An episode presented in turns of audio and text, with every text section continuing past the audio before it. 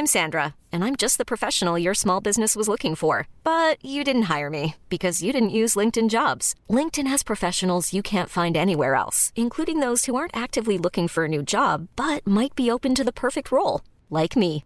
In a given month, over 70% of LinkedIn users don't visit other leading job sites. So if you're not looking on LinkedIn, you'll miss out on great candidates like Sandra. Start hiring professionals like a professional. Post your free job on linkedin.com/achieve today.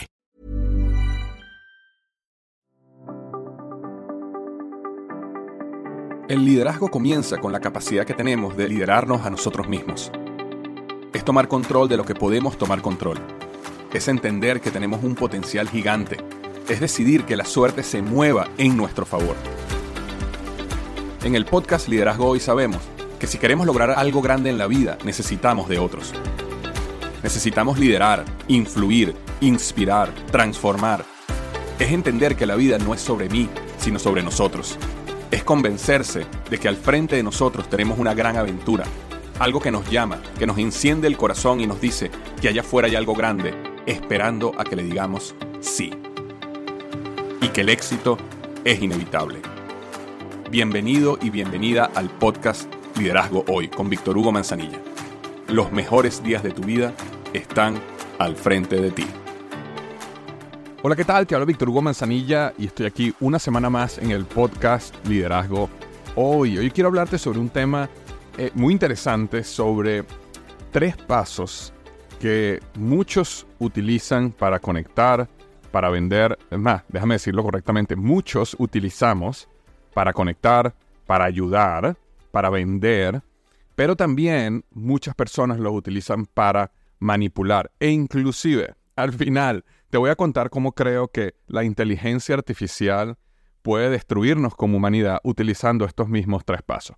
En consecuencia, si logramos entender estos tres pasos, logramos crear conciencia cuando estemos siendo nosotros sometidos a estos tres pasos, podremos estar mucho más alertas en caso que otra persona nos quiera manipular o inclusive en unos años cuando la inteligencia artificial nos quiera llevar por un camino, eh, digamos, no muy positivo.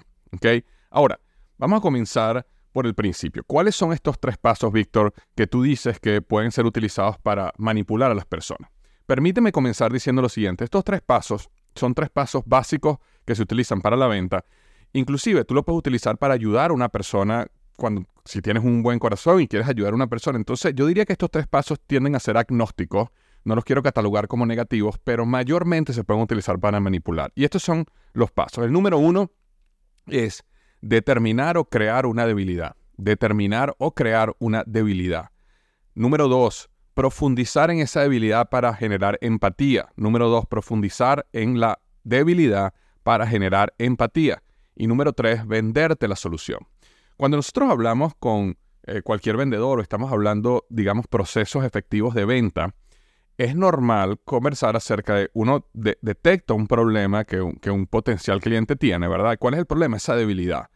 Y luego que tú detectas esa debilidad, tú profundizas en la debilidad, es decir, tú, tú hablas con el cliente, tú le haces preguntas al cliente para que el cliente en la conversación, él te esté diciendo cómo esa debilidad es real, cómo esa debilidad está afectando su vida, cómo esa debilidad realmente es algo que él quiere cambiar. Y en tercer lugar, tú le ofreces una solución para poder vender esa debilidad o poder sanar, también lo llamamos estos puntos de dolor.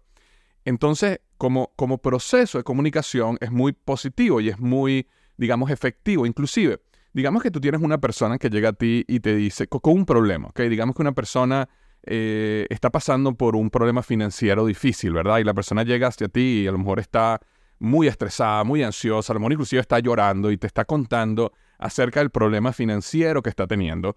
Y cuando te está contando acerca del problema financiero, lo que naturalmente tú haces, si eres un buen comunicador, si eres una persona que sabe escuchar correctamente, si eres una persona que eres empática, ¿qué es lo que vas a hacer? Vas a profundizar en la debilidad para generar empatía. Es, decir, le vas a hacer preguntas, vas a contarle a lo mejor alguna historia que tú hayas tenido o algún proceso donde tú pasaste también por una debilidad financiera o de algún conocido amigo que también pasaron por una situación de esa misma manera. Y probablemente lo que vas a hacer en ese camino es decirle, mira, y ellos lograron salir adelante, lograron solventar ese problema, o existe esta esperanza, o mira, estos son los pasos que yo apliqué para poder salir de esta situación financiera y cuando le explicas los pasos, le regalas un libro, este, lo, lo ayudas a lo mejor inclusive financieramente en ese momento, tú le estás dando la solución. Entonces, tanto tú como yo estamos aplicando esos tres pasos de una manera correcta, de una manera ética, para ayudar a la persona. Pero esos tres pasos eh, maximizan las probabilidades que la persona acepte tu solución. Porque si una persona viene con una debilidad e inmediatamente tú le das una solución directa, eh, eh, eso puede causar una reacción en la persona. Inclusive, si la persona no te viene con una debilidad, si tú sabes que la persona tiene una debilidad, pero la persona no te ha dicho que tiene una debilidad, y tú le lanzas una solución, entonces normalmente la persona reacciona, ¿ok? Reacciona negativamente y no va a tomar tu solución. Entonces, como, como proceso para tú conectar con las personas, como proceso para tú influir en los demás, es muy poderoso. Cuando tú estás vendiendo, es muy poderoso escuchar los puntos de dolor, profundizar en los puntos de dolor, generar empatía y luego vender una solución donde el cliente salga feliz. ¿Por qué? Porque tú le diste una solución al problema que tiene. Ahora, ¿por qué yo hablo de que estos tres pasos nos están manipulando o nos pueden estar utilizando para manipular a nosotros. Cuando nosotros eh, dejamos de ver el mundo, digamos, en la, en la pequeña escala donde nosotros vivimos, ¿verdad? Nuestras relaciones del día a día, o, decir nuestro mundo, y empezamos a ver el mundo a gran escala, nos damos cuenta de que como procesos macro que están ocurriendo, existe un proceso muy, muy poderoso y grande que está, está ocurriendo justamente para crear debilidad a nivel masiva, para profundizar en la debilidad y para vender una solución. Y yo la semana pasada estaba hablando justamente en mi episodio la semana pasada sobre eh, ciertos problemas ¿no? y retos que están teniendo en las redes sociales y, y, donde yo creo que están yendo las redes sociales. Y justamente mucho de lo que yo estaba hablando en aquel momento tiene que ver con esto, ¿no? Cuando nosotros estamos allá afuera eh, eh, sumergidos en el mundo de las redes sociales o los medios que ahora se han movido principalmente a TikTok, Facebook, Instagram, básicamente lo que está ocurriendo a nivel masivo es que está ocurriendo una, un proceso donde necesitamos captar atención, ¿verdad? Eh, las redes sociales surgieron como una, em, ¿cómo decirlo? Como unas plataformas donde su objetivo principal era captar atención. De hecho, este proceso de captar atención no es un proceso nuevo de las redes sociales. La, televisión toda la vida y antes de la televisión la radio, eh, inclusive los libros, ¿verdad? Siempre hemos querido captar la atención de las personas. Si tú captas la atención de las personas, más vas a, vas a poder vender, más vas a poder influir, más vas a poder comunicar tu mensaje. las televisiones, cuando, cuando uno vivía el mundo donde nada más existían cuatro, cinco o seis canales de televisión, bueno, esos cuatro, cinco, seis canales de televisión estaban constantemente compitiendo por captar la atención de las personas. ¿Quién tenía el mejor programa? ¿Quién tenía los mejores hosts? ¿Quién tenía el, mejor diseño? La mejor... Todo, ¿no? ¿Para qué? Para captar la mayor cantidad de ojos. Mientras más ojos tenían ellos, más podían cobrar a los anunciantes y los anunciantes, por supuesto, vendían más, etcétera, etcétera, etcétera. Cuando nacen las redes sociales, no sé si nacieron con esta intención o no, se convirtieron en unos masivos captadores de atención, si esas palabras existieran. ¿Y qué pasa? Cuando nosotros estamos en un mundo donde hay una, eh, eh, una masiva captación de atención, la manera de tu poder monetizar toda esa plataforma y poder monetizar todo ese esfuerzo que has hecho y todo eso que has logrado captando atención es a través de estos tres pasos. Y estos tres pasos son tan sencillos como los dije a un minuto. Primero es descubrir la debilidad, luego profundizar en la debilidad para generar empatía y en tercer lugar vender una solución. Ahora, las redes sociales se han convertido en armas muy poderosas para, este, primero, llenar una debilidad. La debilidad que están llenando, ¿cuál es? La debilidad muy común que existía, que existe al día de hoy, la no quiero estar aburrido, no quiero sentirme mal, no quiero sentirme triste, no quiero sentirme solo. Entonces las redes sociales se convierten en ese amigo que uno tiene a su mano derecha siempre, donde cualquier momento de aburrimiento, soledad, eh, lo que sea, tú simplemente la sacas y pones a verla. ¿Y qué es lo que hace la red social, te está mostrando todo lo que tú no tienes, todo lo que tú puedes tener, todas las redes sociales, por lo menos lo que conecta, tiene que ver con entretenimiento, tiene que ver con inspiración, tiene que ver con educación. Y todo eso que tú estás viendo, principalmente lo que te está mostrando es un, un estilo de vida para la mayoría de las personas que no tienen el momento, que aspiran a tener, un cuerpo que no tienen en el momento, que aspiran a tener, una salud que no tienen en el momento, que aspiran a tener, o una vida financiera que no tienen en el momento, pero que aspiran a tener. Entonces, ¿qué es lo que están haciendo? De una manera un poco oculta, están profundizando esa debilidad, ¿verdad? Si una persona viene a mí con una debilidad, ¿verdad? Y me habla de una debilidad, un pequeño problema que tiene, pero yo como vendedor logro profundizar en esa debilidad, logro escarbar en esa debilidad, logro eh, hacerle ver que su debilidad y su dolor es mucho más grande de lo que él pensaba, yo maximizo mis probabilidades de venta, ¿verdad? Digamos que una persona viene a mí, yo soy un vendedor de autos, y la persona simplemente está viendo los autos y en el momento que los ve me dice, no, sí, estoy pensando, todavía mi, todavía mi carro funciona bien y está, está, está mm, eh, cómodo para la familia, pero estoy pensando que en los próximos años me quiero comprar un nuevo vehículo y yo como vendedor estoy ahí, yo digo, no, yo este tipo no lo dejo salirse aquí sin comprar un carro. ¿Cómo que dentro de unos años lo vas a comprar hoy, no? Ahora, yo no voy a ir a abordarlo inmediatamente a decirle, este, no, pero cómpralo hoy, hoy, hoy. Yo lo que voy a empezar es a, ¿qué? Profundizar en la debilidad. Y cuando yo profundizo en la debilidad, ¿qué es lo que empiezo a decir? Ok, cuéntame de tu carro, ¿qué tiene tu carro? ¿Qué no te gusta de tu carro? Oye, no, mira, no me gusta que eh, tiene este problema, está demasiado pequeño, el aire acondicionado no le funciona muy bien. Pero entonces yo puedo empezar a descubrir debilidades que él no sabe que tiene, pero sí tiene. Por ejemplo, yo le puedo decir, mira, ¿y, qué nivel de seguridad tiene tu carro? ¿Tiene airbags? No, mira, bueno, mi carro no lo sé. No, mira, yo sí lo sé porque ese carro que tú tienes nada más tiene airbag en el pasajero, perdón, en el, en el piloto, pero no tiene en el pasajero y no tiene para los asientos de atrás. Es decir, si tú entras en un accidente, tus hijos y tu esposa no están protegidos. Este, eso es lo que te importa. Entonces, ¿qué pasa? La persona inmediatamente me dice, no, claro que sí. Entonces, bueno, imagínate, cada vez que tú estás en la autopista y estás a 100 kilómetros por hora, si hay un error en el vehículo, el, tu vehículo tiene miles de piezas, si una pieza llegara a fallar, o la pieza de cualquier persona alrededor tuyo llegara a pasar, fallar, perdón, o alguien te chocara, y nada más un airbag saliera, el único protegido eres tú, imagínate lo que eso significa para tu familia, ¿no? Entonces, ¿qué pasa? Un vendedor lo que empieza a hacer es empieza a profundizar esa debilidad, ¿verdad?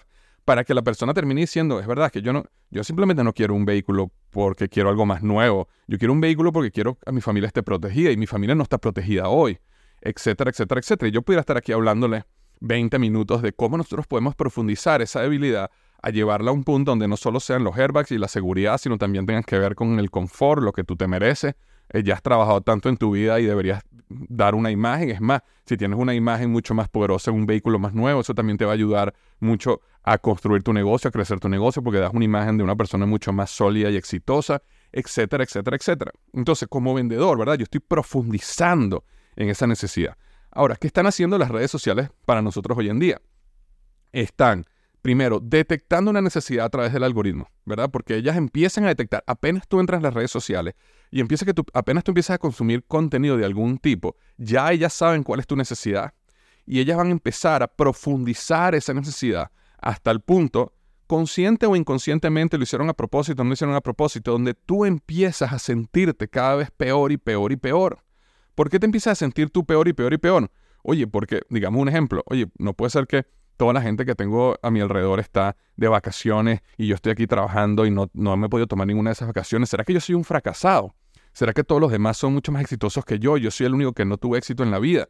¿Verdad? Es que, mira, nada más eh, saquemos la matemática. Si una persona tiene 300 amigos o, o, sigues a 300 personas, vamos por un ejemplo, como mínimo. Ahora, en promedio, cuando yo veo las cuentas en las redes sociales de Instagram, TikTok, la gente sigue 500, 1000, 1500 personas, pero vamos a poner que en promedio la gente siguiera 300 personas. Bueno, si tú sigues a 300 personas, eso quiere decir que tienes 300 personas que en promedio una cumpleaños cada día.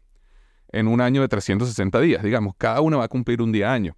Entonces, cada una va a postear una vez al día una gran fiesta con amigos disfrutando su cumpleaños. Entonces, uno en su mente, si todos los días tú ves que alguien está disfrutando en una fiesta, inmediatamente tú dices, bueno, pero yo ando trabajando todo el día y esta gente está todo el tiempo disfrutando. ¿Por qué? Porque la gente no postea cuando está trabajando, la gente no postea cuando está sufriendo, la gente no, está, no postea cuando tiene la nevera vacía. La gente postea cuando cuando va al auto, cuando, pues no cuando va al automercado, pero cuando va a un buen restaurante, cuando es su fiesta de cumpleaños, cuando le invitan a una fiesta de cumpleaños o cuando hace un viaje. Digamos que esas 300 personas, eh, unas 50 hagan unos viajes espectaculares durante el año. Entonces son 50 personas, digamos que cada una estuvo de vacaciones una semana. Eso es todo el año todo el año estás viendo vacación de alguien. Entonces tú, eh, tu mente empieza a generar una distorsión, donde tú empiezas a decir, bueno, pero es que todo el mundo está de vacaciones todo el tiempo y yo no estoy de vacaciones. No, no es que todo el mundo está de vacaciones todo el tiempo. A lo mejor tienes solo 50 personas que están de vacaciones, pero esas 50 te están, te están llenando todo el año de tus redes sociales de fotos y de, y de imágenes de diversión. Entonces, ¿qué es lo que empieza a eso? Empieza a generar un vacío interno. ¿Por qué? Porque el ser humano, eh, y yo sé que esto va a sonar un poquito controversial, y esto yo lo escuché una vez de un, de un profesor mío en la Universidad Simón Bolívar, un profesor de eh, filosofía, y él decía lo siguiente, él decía que la razón por la cual el capitalismo funciona tan bien es porque el ser humano, por defecto, es una persona egoísta. Ahora, yo no sé específicamente cómo él lo quería decir o a qué, a qué él se refería, pero lo que entendí yo de lo que él quiso decir es que el egoísmo es lo que permite las sociedades capitalistas a crecer. ¿Por qué? Porque naturalmente si yo salgo allá afuera y yo veo que mi vecino tiene una casa más bonita, entonces yo digo, oye, esta casa sí está bonita, déjame, yo también quiero tener una. No sé si llamar eso egoísmo o no, y no quisiera que nos, que nos centráramos en la palabra egoísmo, pero nada más utilicemos para entender el concepto, ¿no? Si yo salgo allá afuera y veo que mi vecino tiene una casa que la pintó más bonita, y digo, oye, me encanta eso, yo quisiera también, yo quiero también que mi casa se vea así de bonito. Entonces yo voy y pinto mi casa bonita. Ahora, si mi otro vecino se compra un carro nuevo y el mío es viejo, entonces digo, oye, qué sabroso, mira cómo se ve ese vehículo, mira cómo ellos se ven todos tan felices en su carro, ¿verdad? Bueno, yo ahora me voy a comprar uno también. Y entonces empieza esa, esa, ese, ese proceso donde nuestros deseos y ese egoísmo nos está llevando a comprarnos una mejor casa, comprarnos un mejor carro, viajar mejor. Ahora, ¿qué pasa con las redes sociales? Que ese sentimiento, llamémoslo egoísmo, llamémoslo comparación, llamémoslo ambición, eh, está multiplicado por 100 y lo estamos viendo todos los días. Entonces las redes sociales están profundizando nuestra debilidad, ¿verdad? Y esa profundización de debilidad lo están aprovechando las grandes empresas para vendernos productos y servicios. Entonces, esto ha funcionado muy bien para las grandes compañías y todo el proceso a nivel masivo ha sido muy, muy, muy efectivo. Eh, nosotros vemos como las redes sociales, la gente habla peste de las redes sociales, pero la realidad es que las redes sociales han sido un vehículo fantástico para las grandes empresas para vender, para vender sus productos, sus servicios, sus carros, sea lo que sea. ¿Por qué? Porque han generado un vacío tan grande en el corazón, en el alma de la gente, que no es real, pero es creado. Y ese vacío está llevando a la gente a querer comprar más, a querer viajar más. Eh, por ejemplo, lugares, eh, eh, mm, te voy a dar un ejemplo específico, lugares como por ejemplo Tulum, que hace unos años Tulum no era nada, eh, eh, no, no, me acuerdo, 10 años, 15 años, nadie sabía que era Tulum, las redes sociales han explotado un lugar donde si tú eres joven y tú quieres ir a un lugar espectacular y un lugar que es el tope del mundo, en este momento tienes que ir a México, a Tulum, ¿verdad? Entonces, ¿tú crees que la gente de Tulum o las compañías de Tulum o los hoteles de Tulum están bravos en las redes sociales? No, eso no lo creó la televisión, eso no lo crearon los libros, no, eso no lo creó una guía eh, que tú compras en Barnes Noble en una librería que se llama eh, Viajar a Tulum, el mejor lugar del mundo. No, eso lo crearon las redes sociales, lo crearon influencers, lo crearon gente que tenía muchos seguidores que empezaron a ir a esos lugares y entonces empezaron a recomendarlo y todo el mundo que les llenó un vacío y como les llenó un vacío la gente dice, no, yo también quiero ir para allá, y entonces crearon ese movimiento que ahorita es en Tulum. Hace unos años era en Bali, eh, dentro de unos años va a ser en otro lado, ¿verdad? Pero, ¿qué pasa? Ese movimiento masivo de las redes sociales que se está creando, utilizando influencers de una manera organizada y dirigida, es lo que está creando todo este movimiento social donde nos llevan a donde la gente quiere que nos lleven y nosotros somos como unos borregos que vamos en camino. Entonces, hace 10 años nosotros ni sabíamos lo que era Tulum, sabíamos que había unas pirámides ahí y íbamos a ver las pirámides y ya, ahora todos estamos como que no, tenemos que ir a Tulum porque Tulum es lo mayor del mundo, ese es el sueño de mi vida. Pero es todo creado, es todo manufacturado por un proceso de los medios, especialmente apalancándose en las redes sociales. Entonces, ¿qué es lo que pasa?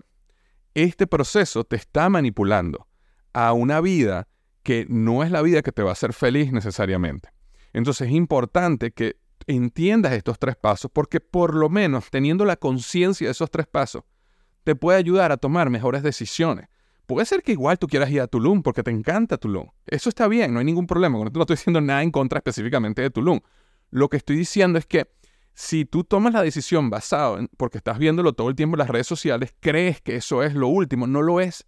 Es simplemente un algoritmo con una serie de influencers que te han estado haciendo creer a ti un mundo que no es real y ese mundo no es real y tú crees en ese mundo de la misma manera como se han creado los cultos políticos, los cultos religiosos, porque ¿qué pasa? El algoritmo te crea alrededor de ti un mundo que tú crees que es real, pero no lo es. Entonces, mira, Te doy un ejemplo clarísimo. Digamos que yo estoy mm, mm, viendo mis redes sociales y de repente digamos que yo estoy queriendo comprarme una casa. Y yo estoy viendo las redes sociales y de repente veo un artículo, un video, lo que sea, que habla sobre eh, los precios de las casas están colapsando. Y digamos que no, importa si ese artículo es verdad o es mentira, ¿ok? No, no, no estoy hablando ni siquiera de la veracidad, la veracidad del artículo. Esto lo puede haber hecho un influencer que no tiene ni idea de lo que está pasando pero, y puede ser completamente falso. Pero en ese momento yo veo ese video que te enseña por qué el precio de las casas está colapsando. Entonces, en ese momento, como yo vi ese video y, me pasé siete minutos viendo ese video, ¿qué es lo que el algoritmo de las redes sociales va a empezar a hacer? Ah, mira, a esta persona le gustan los videos acerca de el mercado del real estate se está colapsando. Entonces me empiezan a mandar otro video de otra persona y luego otro video de otra persona y luego otro video de otra persona. A las dos semanas yo estoy convencido de que el mercado de bienes raíces está colapsando. Sea verdad o no sea verdad, estoy convencido. ¿Por qué? Porque imagínate, hace 30 años, cuando no habían redes sociales, imagínate que a ti te dijeran, o que tú leyeras en el periódico, el mercado de las redes, del real estate está colapsando, y fueras al, al, kiosquito o a la panadería y vieras que todos los periódicos tienen en primera plana que el mercado de real estate está colapsando, y cuando prendieras la televisión vieras que eh, lo que te están diciendo las noticias es que el mercado real estate está colapsando. En ese caso, si era verdad, si era correcto, lo están diciendo en todos lados. Ahora, las redes sociales no eh, te están creando un mundo y te están creando una burbuja y te mantienen con una información. Entonces, como ese algoritmo está diseñado para poderte vender, porque al final el único objetivo es crearte a ti como una persona específica, con una necesidad específica, con unos vacíos específicos, para después poderte colocar enfrente de ti una publicidad que ellos saben por el algoritmo que tú tienes una alta probabilidad de darle clic y comprar, entonces ellos crean estas burbujas de información y estas burbujas de manipulación, estas burbujas de lavado de cerebro para lograr satisfacer a, estos estas publicidades, ¿verdad? Entonces es, así, es así de sencillo y crudo. Estos tres pasos, debilidad, profundizar la debilidad y venderte una solución, las redes sociales lo están em, construyendo a gran escala. Entonces, eh, eh, lo primero que quiero decirte aquí es que ten mucho cuidado y date cuenta que eso te está pasando. Date cuenta que eso está pasando y cuando hablo de redes sociales no me refiero solo a TikTok, Facebook y, e Instagram, también me refiero a YouTube, es una red social, y también me refiero a cualquier otra plataforma que esté utilizando un algoritmo de contenido detrás, donde no seas tú quien busca el contenido, sino que sea esa plataforma quien te presenta a ti el contenido. Está siempre hecha de una manera que lo que necesitan es transformar tu pensamiento, manipular, lavarte el cerebro para que tú estés lo más listo posible o lista posible para tomar una decisión de compra y en ese momento colocarte una publicidad enfrente para que no puedas dudar y no dudes, no aguantes más, lo desees y lo compres. Y sientas y creas que ahora vas a ser feliz, que ahora tu problema se va a resolver, hasta que, hasta que comiencen otra vez a lavarte el cerebro con alguna otra cosa una semana después o dos semanas después. Ahora, ¿qué es lo que yo creo que, y voy a tratar de hacer una predicción aquí medio loca, pero ¿qué es lo que yo creo que va a pasar con la inteligencia artificial? Nosotros hemos visto eh, que ha habido un boom estos últimos meses de que salió ChatGPT en noviembre sobre la inteligencia artificial y que la, inteligencia artificial es lo que va a transformar el mundo, etcétera, etcétera, etcétera. Eh, pero también hemos visto que ha habido personas que hablan, incluyendo ellos Elon Musk, hablan como que la inteligencia artificial es lo que va a destruir a la humanidad. Y entonces yo he estado un poco interesado en entender por qué ellos dicen que la inteligencia artificial va a destruir a la humanidad.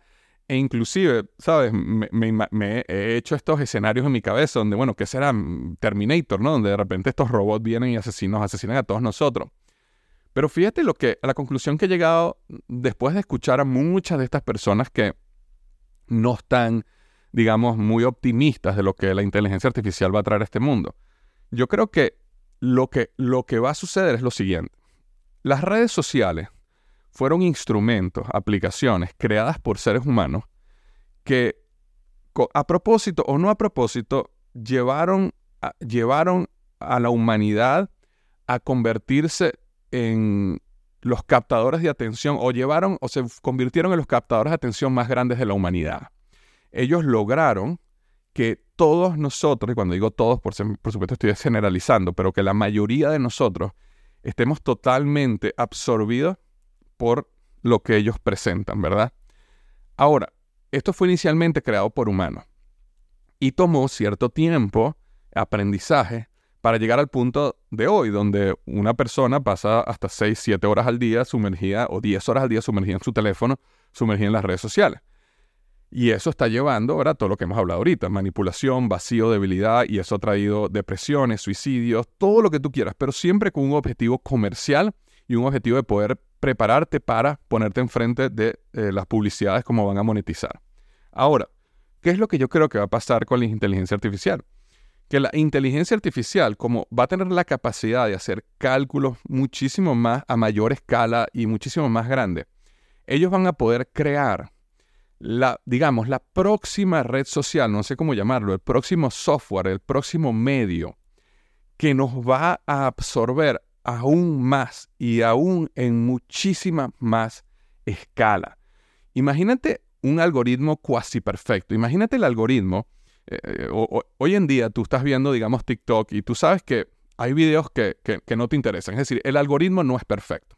El algoritmo es bueno, pero no es perfecto. Tú estás viendo videos y hay varios que dicen, no, esto no me interesa, esto no. Pero imagínate que debido a los, a los cálculos masivos que puede hacer la inteligencia artificial, al entendimiento tan perfecto que la inteligencia artificial puede hacer de ti como persona, eh, logre crear un algoritmo que es perfecto para ti, donde ningún video, ningún contenido, nada de lo que te presenten al frente no es exactamente lo que tú quisieras ver que tenga una capacidad de predecir tus deseos a la perfección.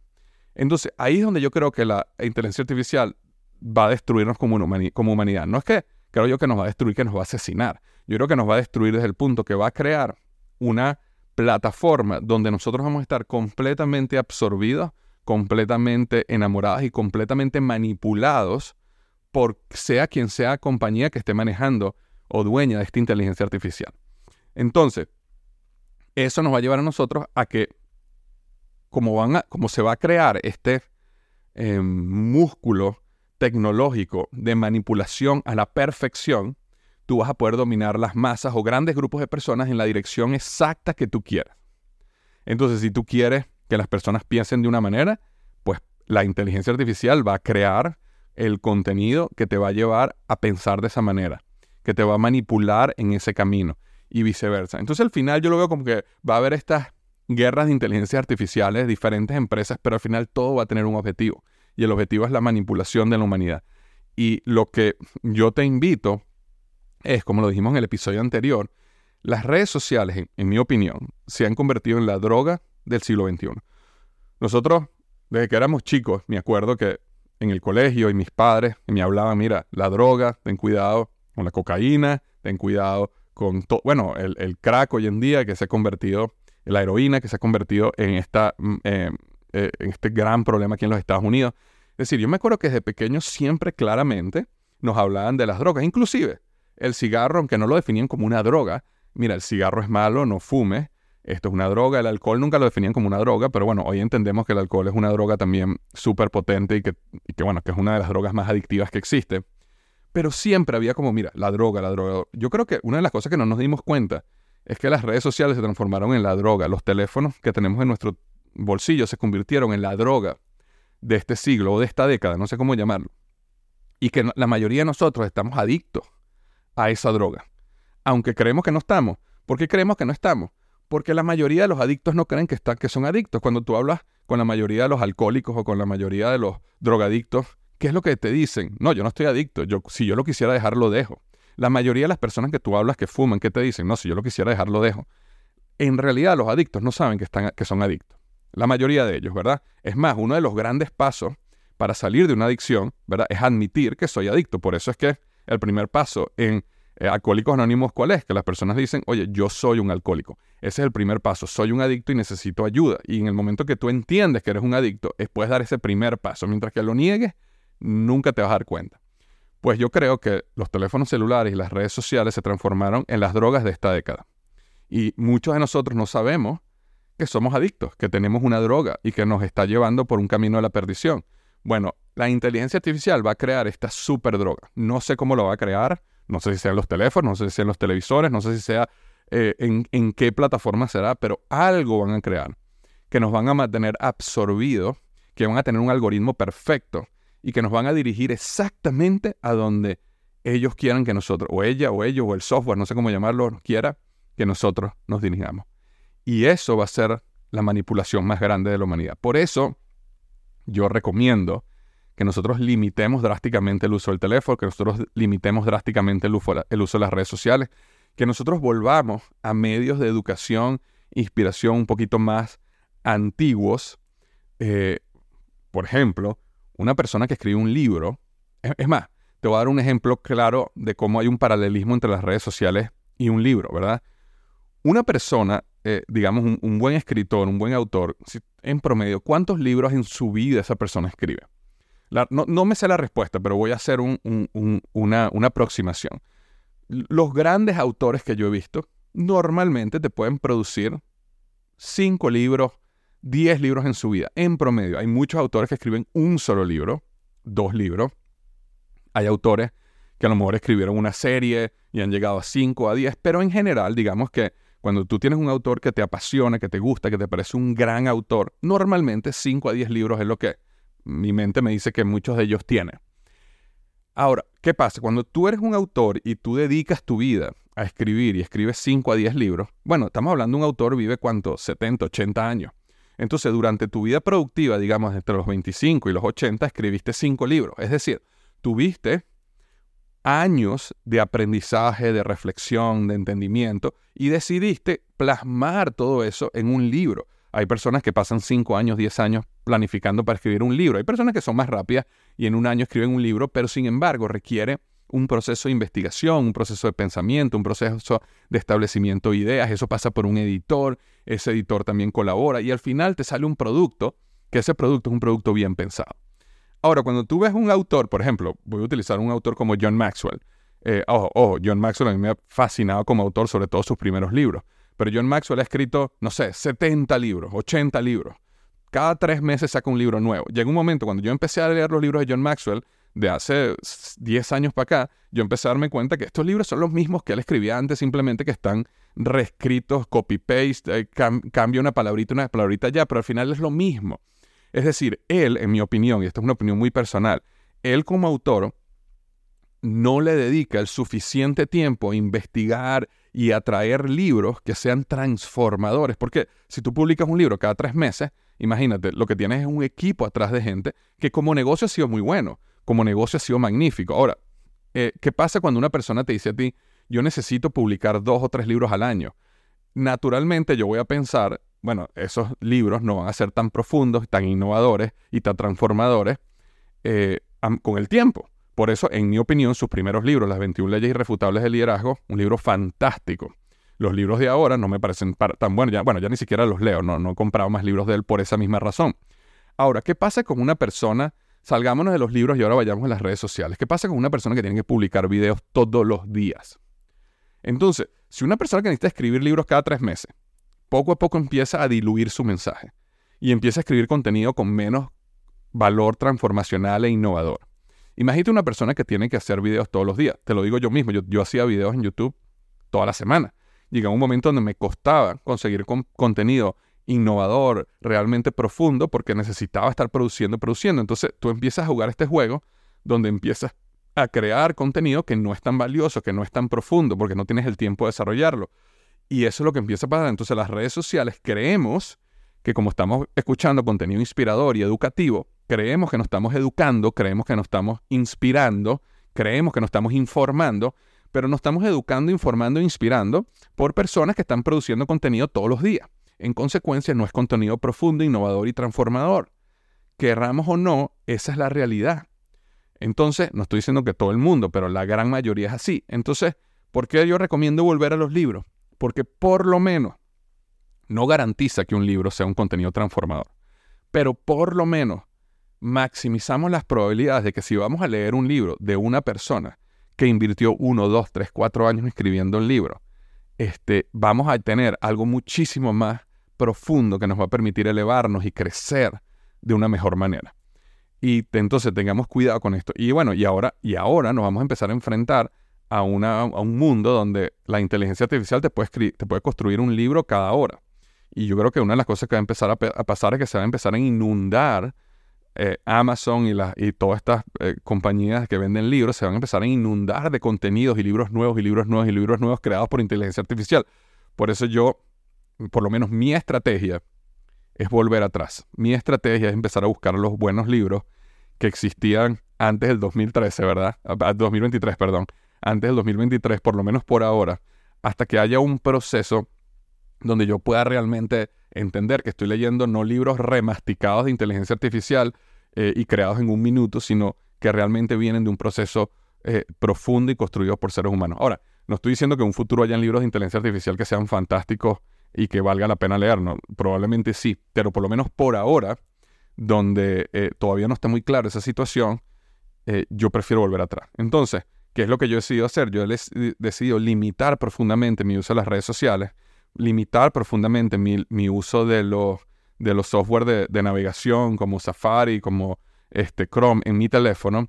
Y sí, seguir utilizando mi teléfono como una manera de comunicarme con mi familia, con mi trabajo, con todas las cosas que tengo que hacer, pero de básicamente un elemento de comunicación, no un instrumento de entretenimiento, información y educación. Y dejar mi educación, mi inspiración este, y mi información a medios impresos, como libros. ¿verdad? Y las noticias las leo semanalmente en base a una revista que me llega de Newsweek, al cual estoy suscrito. Y entre esas cosas, creo yo, puedo estar equivocado y estoy abierto a que cualquier persona que piense que estoy equivocado me pueda mandar un email y contarme qué me recomienda. Eh, creo yo que puedo construirme de una manera que logre salirme de este proceso donde veo que la gran mayoría de la humanidad va a estar manipulada por. Y caminar un camino un poco menos transitado, que quizás requiere un poquito más de esfuerzo, ¿verdad? Porque es más difícil leer un libro que sentarme a ver TikToks por una hora, pero que yo creo que al final me va a dejar un mejor lugar. Entonces, quería dejarte este episodio hoy, quería explicarte estos tres pasos que creo que eh, nos están llevando a un camino de manipulación masiva para generar conciencia y poder dar un golpe de timón en esas áreas de nuestra vida para tener una mejor vida para nosotros y nuestros hijos. Te mando un gran abrazo Espero que tengas una magnífica semana y recuerda lo que siempre digo, los mejores días de tu vida están al frente de ti. Antes de irme, quiero pedirte que no olvides lo más importante, llevar a la acción algo que hayas aprendido hoy. La única manera de que estos minutos que pasamos juntos hayan valido la pena es que pongas en acción algo de este episodio. También quiero decirte que si no estás suscrito a mi boletín semanal, te estás perdiendo de lo mejor. Es un correo semanal de valor donde discuto temas de liderazgo, productividad y negocios. Únete a más de 140.000 personas que semanalmente reciben este boletín totalmente gratis en www.victorhugomanzanilla.com. Recibirás ideas, herramientas y estrategias de alta calidad que cambiarán tu vida. Esa es mi promesa. www.victorhugomanzanilla.com y transforma tu potencial en resultados. Un millón de gracias por acompañarme hasta el final de este episodio del podcast Liderazgo Hoy. Nos vemos la semana que viene.